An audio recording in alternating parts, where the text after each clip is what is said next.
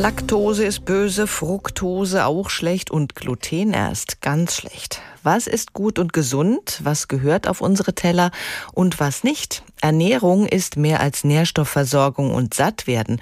Für viele ist die Beschäftigung mit dem täglichen Brot sowas wie eine Religion geworden. Keine Frage, es gibt Menschen, die auf Brot, Kuchen, Nudeln und Pizza verzichten müssen, weil sie sonst krank werden. Bei Menschen mit Zöliakie löst Gluten eine gefährliche Entzündung der Dünndarmschleimhaut aus. Heute ist Welttag der Zöliakie und den nutzen wir, um aufzuklären. Mithilfe von Gunther Eckert, er ist Ernährungswissenschaftler und Professor an der Uni in Gießen. Hallo, Herr Professor Eckert. Hallo, herzlich willkommen.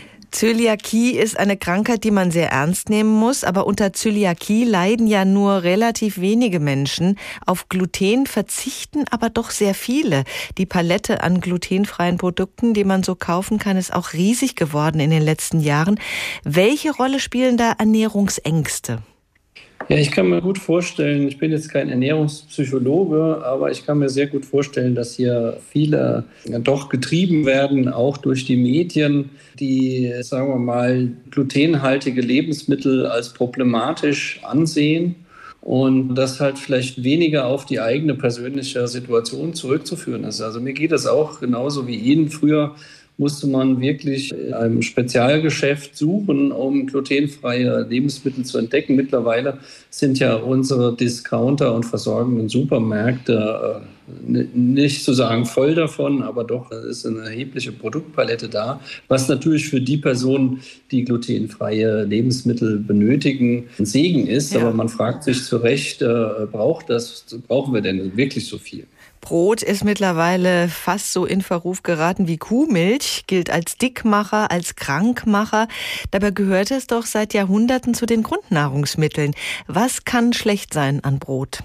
Brot ist natürlich nicht gleich Brot und ähm, wir im weiter nördlichen Europa verspeisen ja Brot auch äh, hauptsächlich in, in, in, einer Variante, wo das volle Korn verwendet wird. Wenn wir weiter südlich gehen, in Europa, wo ja hauptsächlich Weißbrot verzehrt wird, das kann man natürlich schon ein bisschen problematischer sehen. Aber äh, wenn wir ein Brot haben, wo das volle Korn verwendet wird, dann haben wir viele Ballaststoffe, lösliche als unlösliche.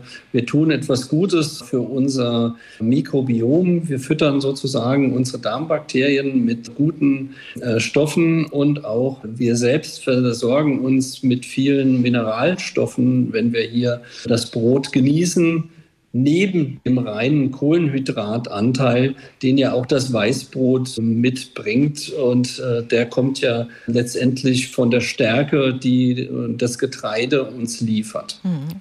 Viele greifen da bewusst zu Brot aus alten Getreidesorten. Sie meinen, Emma, Dinkel oder Kamut seien gesünder als ein Leib aus ganz ordinärem Weizen oder Roggenmehl. Welche Vorteile haben denn die alten Sorten? Ja, es ist so, dass wir einen, zunehmenden Trend zur Industrialisierung unserer Lebensmittelproduktion sehen.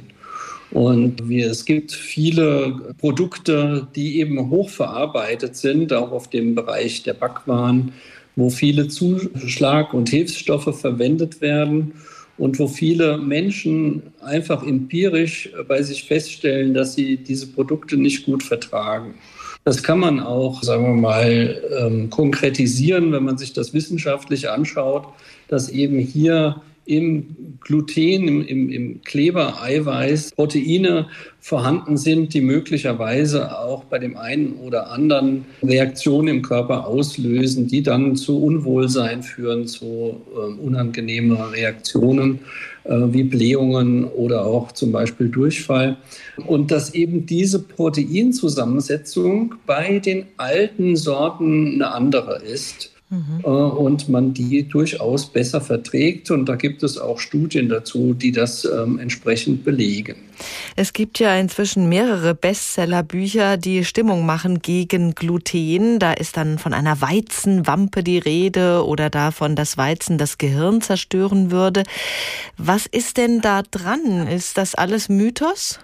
Also das würde ich zum allergrößten Teil in den Bereich der Mythen schieben, vor allen Dingen nicht für die breite Öffentlichkeit äh, anzuwenden. Es gibt sicherlich Personengruppen, die bestimmte Inhaltsstoffe von Weizen und anderen Getreidearten neben dem Gluten entsprechend reagieren. Aber in der Breite zu sagen, dass Weißbrot dick macht oder dass Weizen äh, irgendwelche negativen Effekte für das äh, Gehirn bereithält, äh, das äh, ist auf jeden Fall zu verneinen.